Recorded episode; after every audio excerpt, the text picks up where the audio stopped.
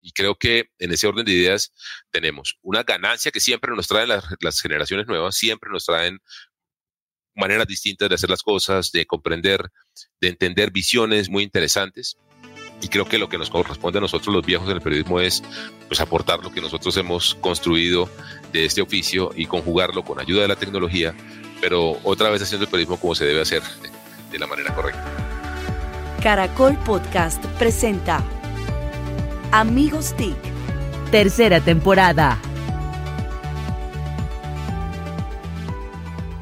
Buenos días, buenas tardes y buenas noches. Bienvenidos una vez más a Amigos TIC, el podcast de tecnología, innovación, emprendimiento y transformación digital, que como todas las semanas estamos aquí en Caracol Podcast de Caracol Radio. Recuerden que pueden oírnos en las principales plataformas de audio que están presentes en el mercado y por supuesto en el sitio web de Caracol Radio. Bueno, un saludo muy especial a mis amigos TIC eh, empiezo saludando a la rectora más bonita y más guapa y más inteligente que está en la Academia Colombiana, Emilia Falcao Restrepo. Buenos días, buenas tardes y buenas noches. Ahora sí ven porque esta es mi hora feliz. ¿Qué tal arrancar uno la vida con todas estas eh, generosidad de palabras? No, no, no más que merecidos. Bueno, y desde Cajicá, Cundinamarca, don Jorge Jolly Restrepo.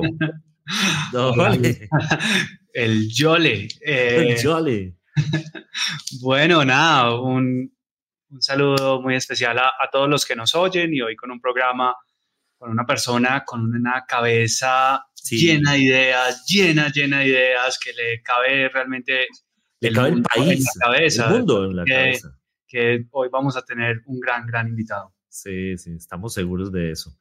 Bueno, desde la calle 80 en Bogotá, eso esperamos, don Mauricio Jaramillo Marín.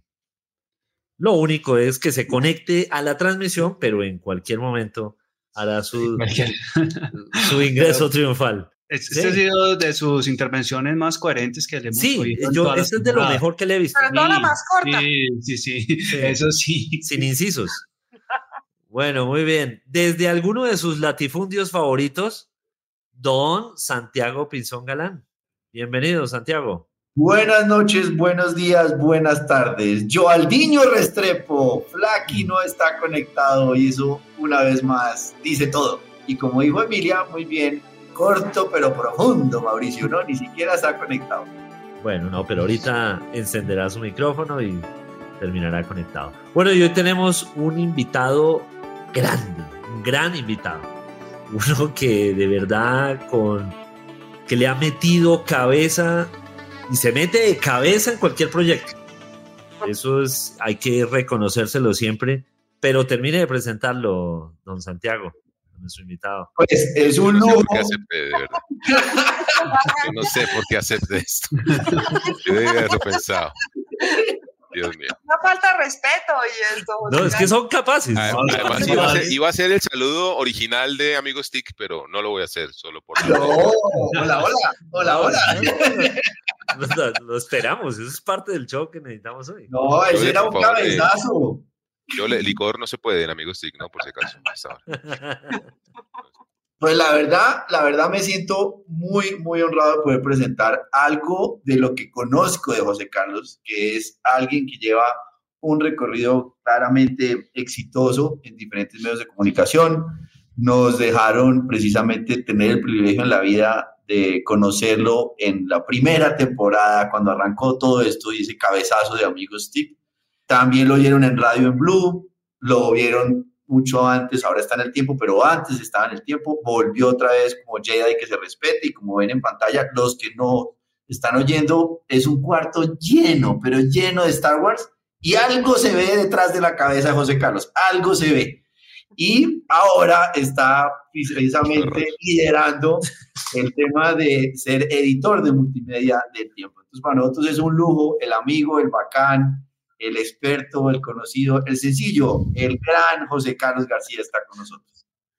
Hola, hola, ¿qué tal? Bienvenidos a Amigos TIC.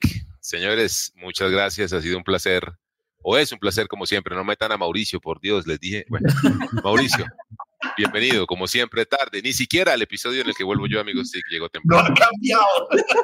Muy bien. Pues nada, de verdad que es un placer. No, espérese un momentico. Primero saludamos a los amigos TIC. En estos últimos días ha habido unas renuncias a cargos importantes o a candidaturas por razones personales. Yo quiero revelar algo y es que José Carlos se fue de Amigos TIC no por propuestas laborales, no, él necesitaba recuperarse de sus traumas de macrocefalia. Se fue de Amigos TIC, ha estado mucho mejor, me dice la familia que, ya está. no lo querían dejar entrar. No, no, no. y ustedes lo empiezan a matonear. Pero es que una recaída. ¿Cómo, le va a sacar otra vez lo de que estuvo en el Macrocephalian Health Center? no, señor, eso no se hace. Entonces, por favor, no lo matoneemos o no lo matonemos más. más. por sus Ni uno más. Ay, Dios mío, señor. Qué vergüenza con los oyentes. En mi época, amigos, sí que era mucho más serio. Además que les puedo adelantar que más adelante vendrá el chiste porque tengo una diadema puesta. Hay diademas para mi tamaño, señor. Hay para mi cabeza. Así que el chiste. No, de verdad que es un placer volver a, Amigos TIC, verlos nuevamente. Hablamos muy seguido con muchos de ustedes y, y ver que el podcast tiene. ¿En qué episodio vamos? Perdón, la pregunta. En el 168, si no estoy mal. Wow, 168 episodios de Amigos TIC. La verdad que es una institución, hablando muy en serio, para el sector de la innovación, para el sector de la tecnología, para el sector TIC, este podcast. Y de verdad que es un placer que mis amigos lo sigan haciendo con el juicio, con el dinamismo y con la pasión que se merece. Además, pues que tengan a, Emilia Restrepo, por favor, dentro de la planilla y la plantilla de Amigos TIC es realmente fabuloso. Así que con una disculpa, Emilia, por eh, en nombre del mundo del podcast en Colombia. te saludo, te admiro mucho, gracias por hacer parte de Amigos TIC y a todos nuestros oyentes también un abrazo especial. No, esto, yo, a mí me ofrecieron que si quería hacer, pues, un coach, y les dije, pero ¿para qué? Si todo, tengo cuatro. Fue muy bien. Bueno, José Carlos. entremos en materia, don José Carlos. ¿Qué está haciendo usted en transformación digital en el tiempo? Porque todos sabemos que eso está cambiando y usted es el líder. ¿Qué es lo que está pasando?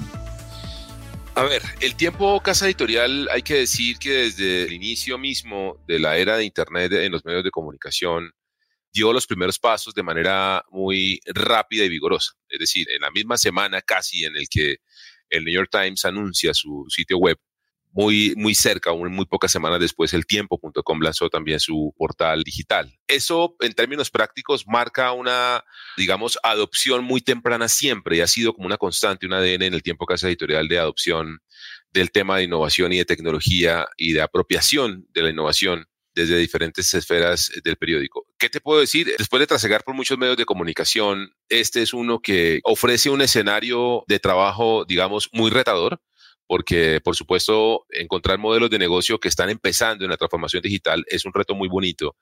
Llegar a uno en el que es el líder en tráfico, que es el líder en audiencias digitales y por tanto, además, una compañía que ha caminado muy rápidamente y en todas sus áreas tiene muy bien apropiado el proceso de innovación, pues es un reto, un reto aún mayor. Así que estamos trabajando en muchos escenarios, Santiago en muchos escenarios orientados a la misma, digamos, eficiencia operativa del negocio, digamos, y también, por supuesto, en el core del mismo negocio que es el contenido. Ahí también estamos desarrollando varias estrategias, te puedo adelantar y lo veremos o lo hablaremos a lo largo de este podcast, procesos relacionados con inteligencia artificial, con machine learning, Estamos tratando de indagar también y entender cada vez mejor a nuestras audiencias y para eso estamos implementando y implementamos muchas tecnologías que nos ayudan a entender muy rápidamente y en vivo, en caliente, qué está pasando en diferentes escenarios digitales para tomar decisiones también en caliente sobre los contenidos que proponemos. Y la verdad que es un trabajo fantástico, es un trabajo muy bonito a diario, que comienza muy temprano y termina muy tarde todos los días, pero que es muy enriquecedor. Pues José Carlos, hoy, digamos, de alguna manera he seguido la trayectoria del tiempo a lo largo de todos estos años y comparto contigo que fue pionero en incursionar en todo este mundo digital. Y también ha sido pionero en cobrar por su contenido. Cuéntanos un poco cómo ha sido esa experiencia y qué ha pasado. Ah, hace un par de semanas, Emilia, anunciamos que llegamos a los 100 mil suscriptores activos mensuales del tiempo. yo puedo resumirlo de la siguiente manera. El reto que tenemos es, nos estamos jugando un partido en donde nos piden ganar por goleada y jugando bonito. Es decir, nosotros estamos en un, muy, un reto muy, muy fuerte, que debo decir también con todo el orgullo, pero también con mucho, digamos, respeto por la competencia, pero que es el modelo a nivel latinoamericano, y es que somos el medio de comunicación que en Comscore marca por alcance la mayor audiencia en tráfico, y también somos el medio que lidera en venta de suscripciones y de contenido. Normalmente eso no pasa. Cuando uno mira los mercados, siempre encuentra que el medio que lidera en suscripciones y en contenido premium generalmente, o generalmente no, normalmente no es el número uno en tráfico y en alcance. Básicamente porque son dos estrategias que normalmente pues deben tomarse. Si uno apuesta por el contenido premium de conversión, eh, de suscripción, pues los esfuerzos se van todos por ahí. Uno mira los casos de tal vez de La Nación en Argentina, de O Globo en Brasil, del mismo New York Times en, los Estados Unidos y en otros países, cualquiera del país de España y demás, pues son medios que le apuestan mucho a la conversión en las suscripciones y tal vez no se preocupan tanto por ser los número uno en tráfico. Y al revés, si uno mira a los que son número uno en tráfico, pues tienen un modelo que posiblemente no busca la conversión, digamos, alrededor de la venta de contenido. Entonces, lograr eso ha sido un reto muy fuerte es un reto muy, muy potente que exige muchísimo a los equipos, porque yo siempre digo que si uno se arropa la cabeza, que para arroparme la cabeza, pues se necesita, diría Mauricio. Y lo dijo, y lo dijo solito, lo dijo. Eso sí se, se, se le desarropan los pies, y si uno se arropa los pies, se le desarropa la cabeza. Es decir, es muy difícil mantener ese balance, porque además el equipo que produce el contenido es exactamente el mismo. Y es un equipo que debe entender y tener en su mente diaria métricas de alcance, usuarios únicos, páginas vistas, también métricas de engagement. Y es un equipo que además está pensando en conversión en qué tipo de contenidos debe desarrollar para suplir las expectativas de los actuales suscriptores y atraer nuevos suscriptores. Entonces es una estrategia en la que pones mucho contenido de alcance para terminar estrellando a la gente con un muro de conversión y además del contenido de alcance noticioso, de consulta rápida, también poner sobre la mesa contenido de valor, análisis, primicias, contenido de mucho servicio que los lleve a convertir. Así que es, es una tarea bastante, bastante interesante. José Carlos, además los periodistas tienen que tener el impreso o son equipos diferentes. ¿Cómo convive? ¿Cómo encabezan eso? ¿Sí? Lo que quieren preguntar. ¿Cómo, convive el impreso con lo digital? ¿Cómo, ¿Cómo, es ese mundo? Es, Jole, el reto que te comentaba. El core mismo de la redacción, ese mismo core, ese mismo grupo de trabajo, es gente que responde por, eh, digamos, eh, en un porcentaje muy alto por ambos mundos, por ambos escenarios. Hay unos equipos satélites digitales que apoyan el alcance, que apoyan contenido de valor en video, en audio, también para apoyar la suscripción. Pero en términos prácticos, Jole es gente que, que, o sea, un editor de una sección temática en el tiempo casa editorial es una persona que debe estar pensando en desarrollar contenidos para resolver las búsquedas, las intenciones de búsqueda en SEO, para resolver conversación viral y tener contenido que se suba en conversaciones virales en redes. Y a su vez está pensando en desarrollar contenido premium de alta calidad eh, que esté orientado a la conversión, a suplir, por supuesto, la promesa que tenemos con los suscriptores que buscan contenido diferencial y de valor y atraer nuevos suscriptores. Es el mismo equipo en un porcentaje muy alto, Jole, que eso es lo que yo digo que es lo absolutamente diferencial, que hace, digamos, distinto de lo que hacemos en el tiempo, que es muy retador y es muy fuerte. Yo creo que lo estamos logrando. Me sorprende, lo digo de corazón, que lo hagamos de la manera como lo hacemos, pero estamos en ese camino, en ese camino siempre.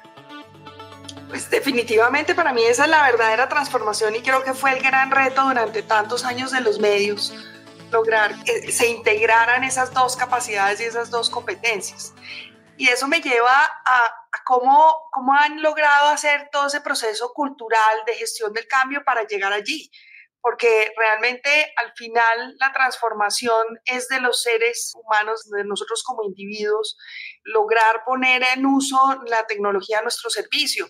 Pero ¿cómo lograron esa transformación cultural que los está llevando a tener este éxito?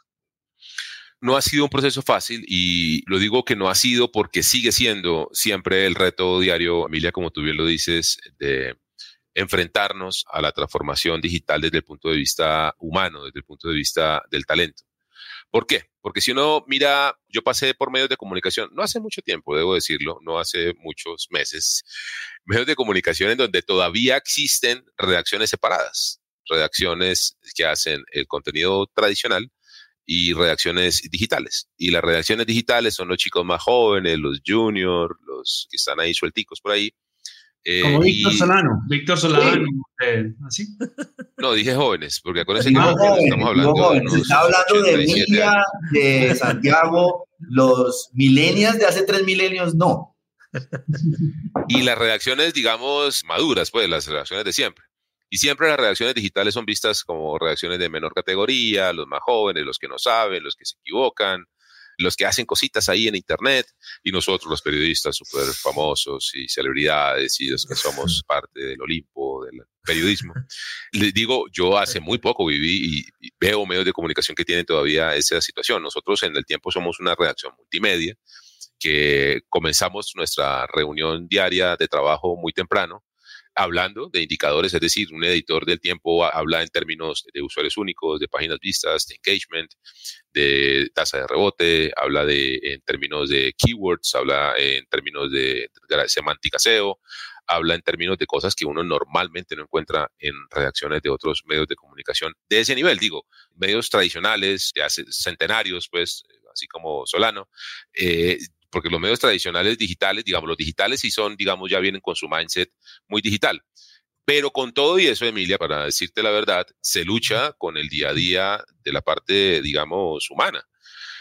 ¿Por qué? Porque los medios de comunicación tenemos un tema que todavía nos cuesta mucho y es que somos muy lentos y eso pasa también en muchas industrias, Emilia, tú que eres consultora o has sido consultora en esos temas digitales, son compañías que les cuesta mucho la velocidad y la vertiginosidad de lo digital apuestan y se sostienen mucho en sus modelos tradicionales, en su status quo, y girar o virar rápidamente cuesta mucho. Entonces, eso es un tema que, con el que se lucha mucho en todos los procesos de transformación digital en todas las compañías.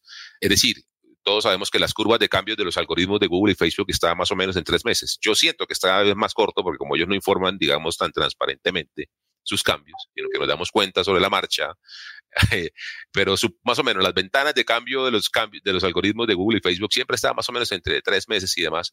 Entonces, cada tres meses, estos equipos tienen que empezar a entender y a reaprender muchas cosas para poder estar marcando muy bien en SEO, estar marcando muy bien en redes sociales, estar haciendo contenido de valor para las mismas audiencias. Es que al final de la historia, el content, cuando uno paga contenido, yo le digo a mis equipos, nosotros entramos en el mismo escenario de competencia con Disney, con Spotify, con HBO, porque es un, es un gasto, digamos, por un contenido digital.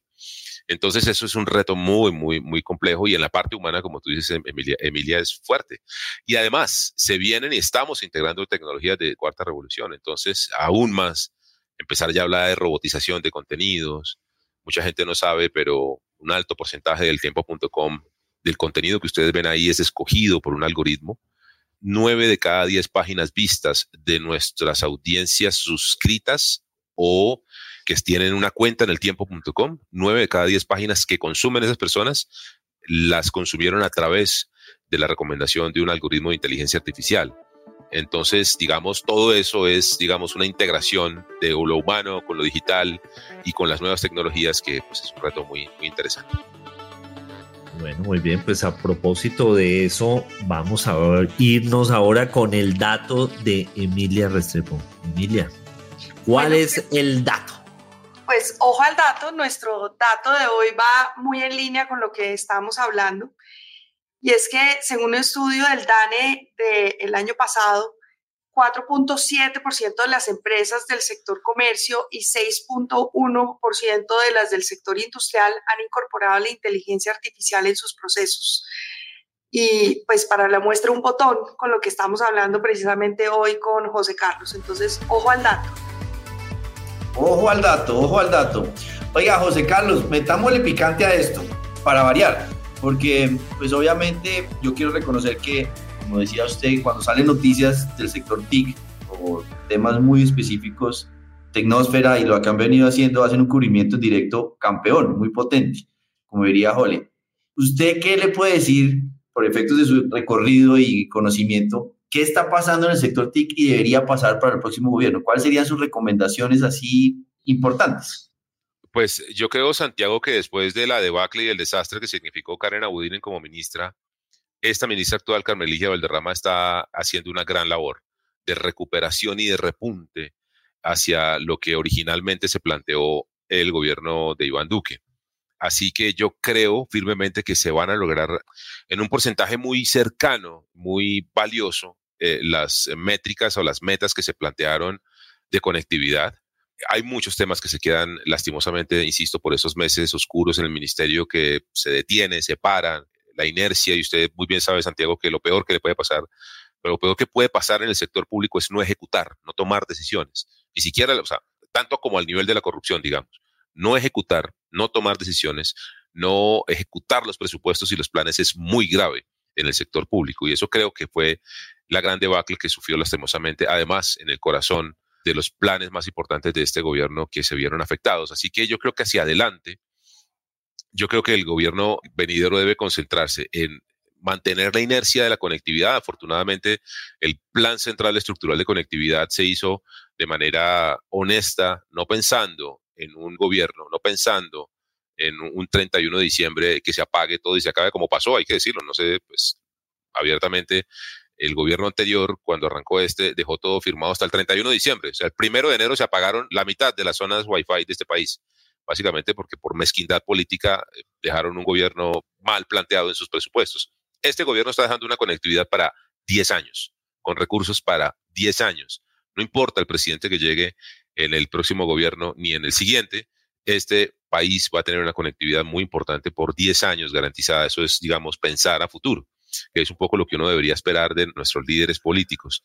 En ese mismo sentido, yo creo que nos tenemos que enfocar en dos grandes temas además de la conectividad y continuar con ese proceso de conectividad y de cierre de esa famosa brecha, que todavía seguimos hablando de la famosa brecha de conectividad, es lograr concentrarnos en el tema de talento. Estamos en una gran crisis en el tema de talento.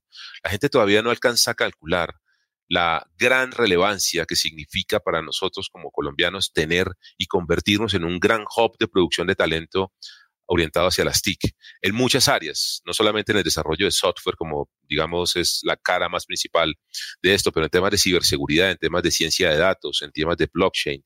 Bueno, en una gran cantidad de áreas en donde necesitamos recursos propios para nuestro desarrollo, digamos, y, y velocidad interna TIC y también para exportar. Ese sería un gran trabajo, yo creo que si el gobierno central próximo se dedicara con potencia a este tema, que este lo hizo, digamos, impulsa, ha hecho un gran trabajo ahí, continuar y repotenciar mucho más hacia esa parte de talento sería fundamental.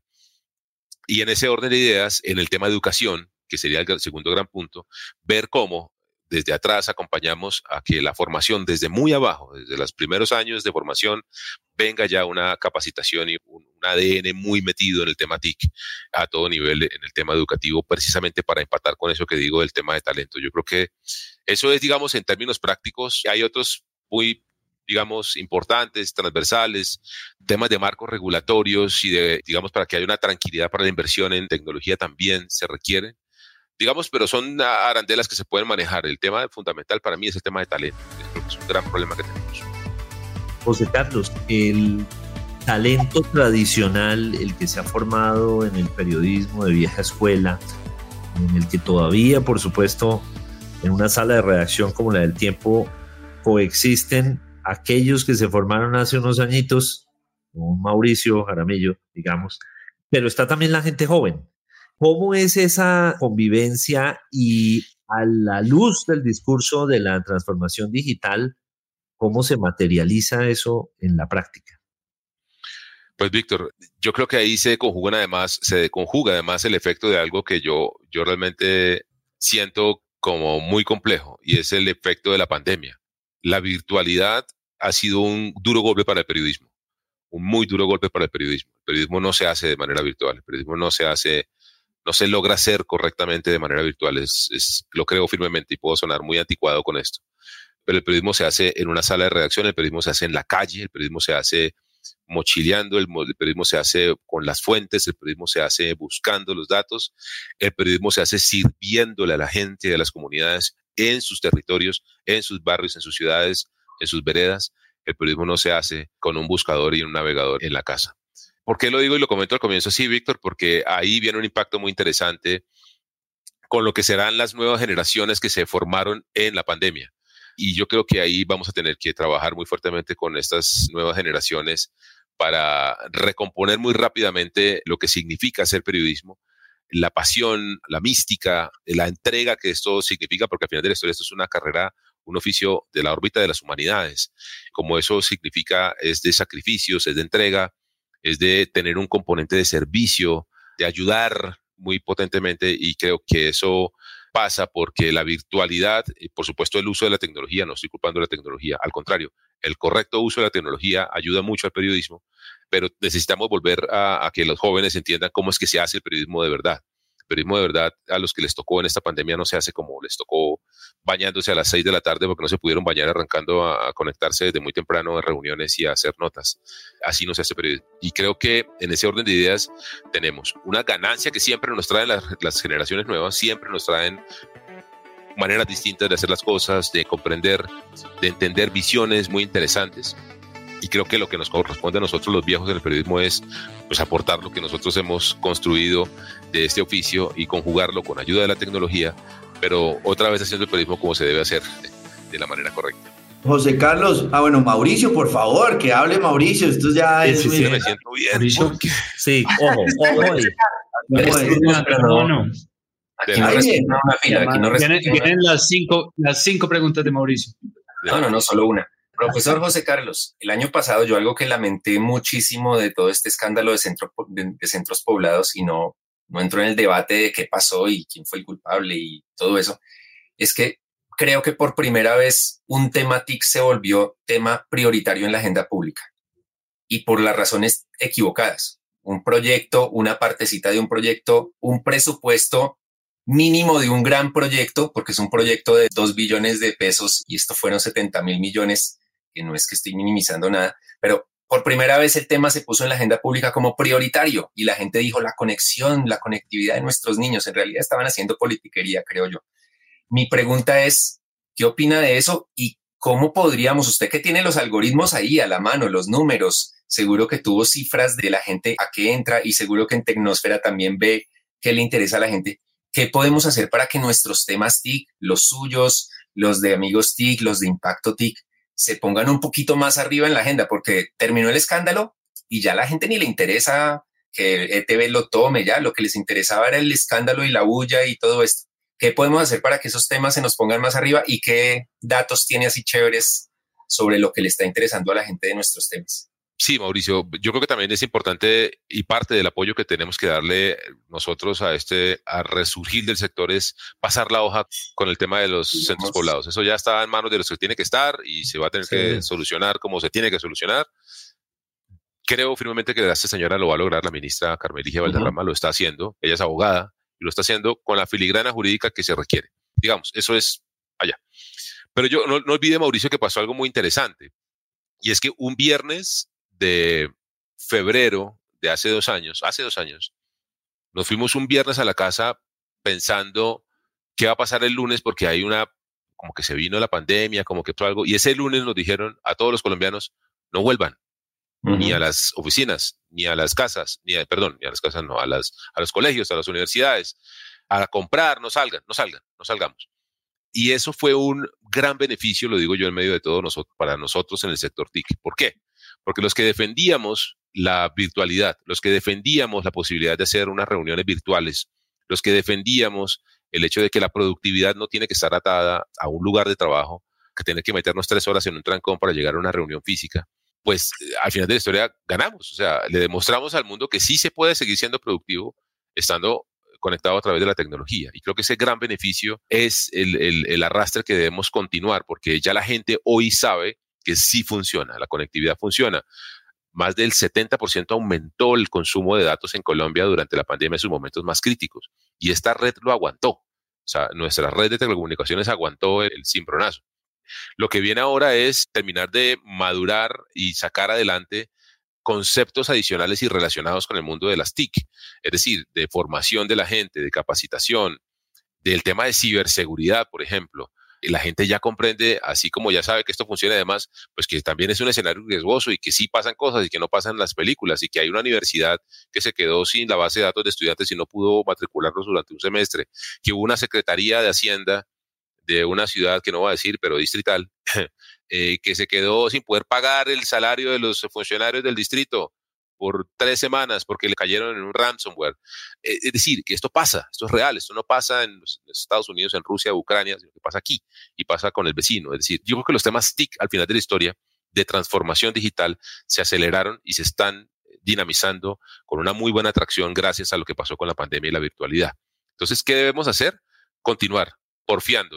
Lo, que hacemos en Amigos TIC, lo que hace usted en Impacto TIC, lo que hace Jole con Atelier, lo que hace eh, Emilia en la universidad, lo que hace el profe Solano en su región y que muy bien hacen sus columnas y demás, es eso, seguir porfiando entre todos en que el sector TIC tiene mucho, es la transversalidad de todo, es la transversalidad de todo y que tenemos que seguir apostándole porque como le apostamos en la pandemia y pudimos seguir siendo un país productivo, pues no podemos bajar menos la guardia para seguir haciéndolo. ¿Y qué le interesa a la gente?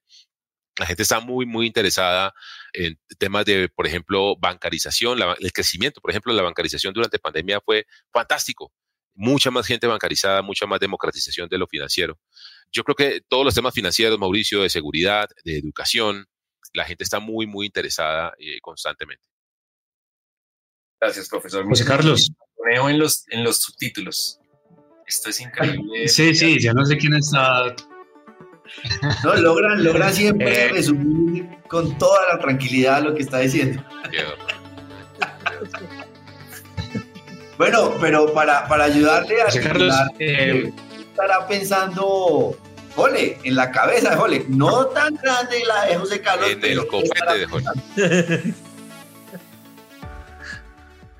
Bueno, hablando de conectividad, justo estoy desde una vereda de Cajica y no tengo muy buena conectividad. Hay veces hay que mejorar muchísimo. Pero lo que estoy pensando en voz alta es que hace poco salieron los resultados de las pruebas ICFES o Saber ICFES y tuvimos los, los peores resultados en los últimos siete años. Probablemente pues, ya empezamos a ver las consecuencias de, de haber estado más de un año en la virtualidad que no es malo, pero sabemos que, requiere primero una buena conectividad, unos buenos equipos, unas condiciones y una capacitación de los profesores que no teníamos. Eh, sobre todo, eh, hay una brecha mucho mayor entre, entre los colegios privados de mayores ingresos y los públicos de, menores ingresos. Y este año vamos a tener las pruebas eh, PISA, pero lo que si bien todo esto nos da un diagnóstico preocupante, lo que pienso es que las pruebas estandarizadas no pueden ser una obsesión. Yo, aquí va a haber, y hay siempre un riesgo muy grande que la política pública y los esfuerzos se enfoquen a mejorar esos resultados de las pruebas PISA única y exclusivamente y no a generar realmente unos cambios estructurales en el sistema educativo, que es lo que necesitamos. Entonces, básicamente es como tapar con pañitos de agua fría un problema que es realmente muy, muy grande y que tenemos que actuar rápidamente. Entonces, eso es lo que estoy pensando en voz alta. Campeones y todo. Oiga, José Carlos, una pregunta sección? A, a todos tanto tiempo y es, ¿qué libro o qué podcast recomiendan? ¿Qué libro o qué podcast recomiendo recientemente que me haya leído? Pues la verdad consumo mucho podcast, bueno, también hago parte o me encargo del grupo de podcast del tiempo. Consumo mucho podcast en inglés. Últimamente estoy tratando de entender mucho de la oferta premium de muchos competidores en los Estados Unidos que han venido creciendo en, esa área. Y el mucho, el, mucho podcast investigativo, sobre todo de periodismo investigativo, que son los que están marcando, marcando mejor pero yo les podría recomendar uno puntual que se llama Los lugares secretos de tu ser, que es un podcast que no tiene que ver con tecnología, pero que tenemos en el tiempo.com, que está orientado a la salud mental, que es un tema que entendimos a, la mitad de la pandemia que se requería mucho contenido. Mucha gente estaba buscando, mucha gente estaba pasando por situaciones muy críticas y conseguimos un, muy buen eh, psicólogo en los Estados Unidos que nos hace un podcast que a mí personalmente me, ha servido mucho, me ha servido mucho eh, puntualmente seguirlo. Así que ese es uno de los podcasts que, que les quiero recomendar porque además tiene, aunque no es de tecnología, insisto, pues sí tiene que ver mucho pues con nuestros ecosistemas hoy en día de conectividad y de, virtualidad y, cómo eso nos afecta en la salud mental y cómo debemos encontrar los espacios, los momentos, parar un poco y demás. Así que, ese es un podcast que les puedo recomendar. José Carlos, un reto grande que tienen los medios de comunicación es la monetización. Ya nos has contado que van muy bien en suscripciones, pero publicidad y otras formas de monetizar pues también siempre van a estar presentes hablabas de Google y Facebook, que sabemos que se lleva una buena parte de la, de la torta. Contanos un poco cómo esos, esos retos y ese ecosistema para monetizar contenidos. Bien, rápidamente, porque ya nos, creo que nos acercamos al final de este, de este episodio, estamos concentrados en monetización de contenidos, el branded content, digamos, contenido de marca. Ahí hay una oportunidad muy interesante de crecimiento. Estamos también monetizando nuestros especiales y nuestros contenidos premium. También hay mucha gente que busca, bajo los conceptos de brand awareness o de brand safety, de poner su marca alrededor de contenidos valiosos, eh, blancos, eh, contenidos tal vez no tan críticos, eh, mejor dicho, lo, noticioso, lo que es, digamos, fuerte. Las marcas se están saliendo mucho de esos contenidos y quieren meterse más en contenidos de valor, de servicio, culturales y demás. Entonces también estamos apuntando mucho a eso. Y estamos buscando cómo monetizar también en otras redes alternativas, ¿sabes, Jole?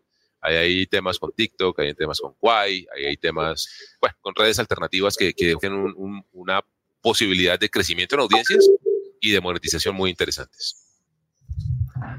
La sección de Mauricio no puede ser apagando la cámara, por ejemplo.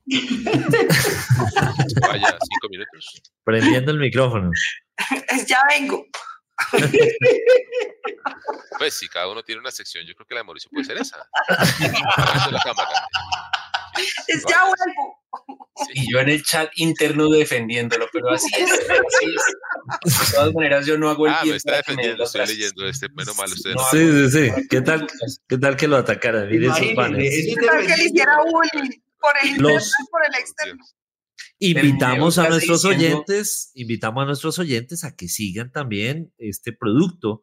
Está también en video en el canal de Caracol Podcast en YouTube. Entonces allí pueden ver esta grabación, por ejemplo, así en crudo, sin edición, con los banners que van escribiendo, en fin, con nuestros invitados especiales. No, quédense en el podcast, por favor, de verdad. No, no, vayan a YouTube porque me están escribiendo de todo, por favor. En estos banners, qué horror. Bueno, esta semana tuvimos a José Carlos García, gran cabeza del equipo editorial multimedia en tiempo Casa Editorial. Y, hay que decirlo, fundador de Amigos TIC. Alguien a quien, además de respetar muchísimo como profesional, queremos enormemente como amigo. José Carlos, muchísimas gracias por haber aceptado esta invitación. Gracias, profe. Y a todos ustedes, de verdad, de corazón, los aprecio, los quiero mucho, saben perfectamente el cariño que les tengo. Me produce muchas emociones cruzadas en el pecho estar hoy en Amigos TIC, ver además el producto tan, tan bien puesto en escena, con el respaldo de Caracol Radio, digamos que le está metiendo mucho la mano a Amigos TIC también. Ver a Emilia, por supuesto, es una gigante de este sector, parte de este producto, y verlos contentos como siempre, haciéndolo con la misma pasión y sobre todo con el mismo espíritu de servicio y de dejar mensaje, pues me emociona mucho. Gracias, espero volver. Claro que sí, espectacular tenerlo. Un gran abrazo. Gracias. Cuídense mucho. Adiós a todos. Chao, chao. Chao. Chao, Adiós, adiós. Encuéntranos en Instagram como arroba caracol podcast.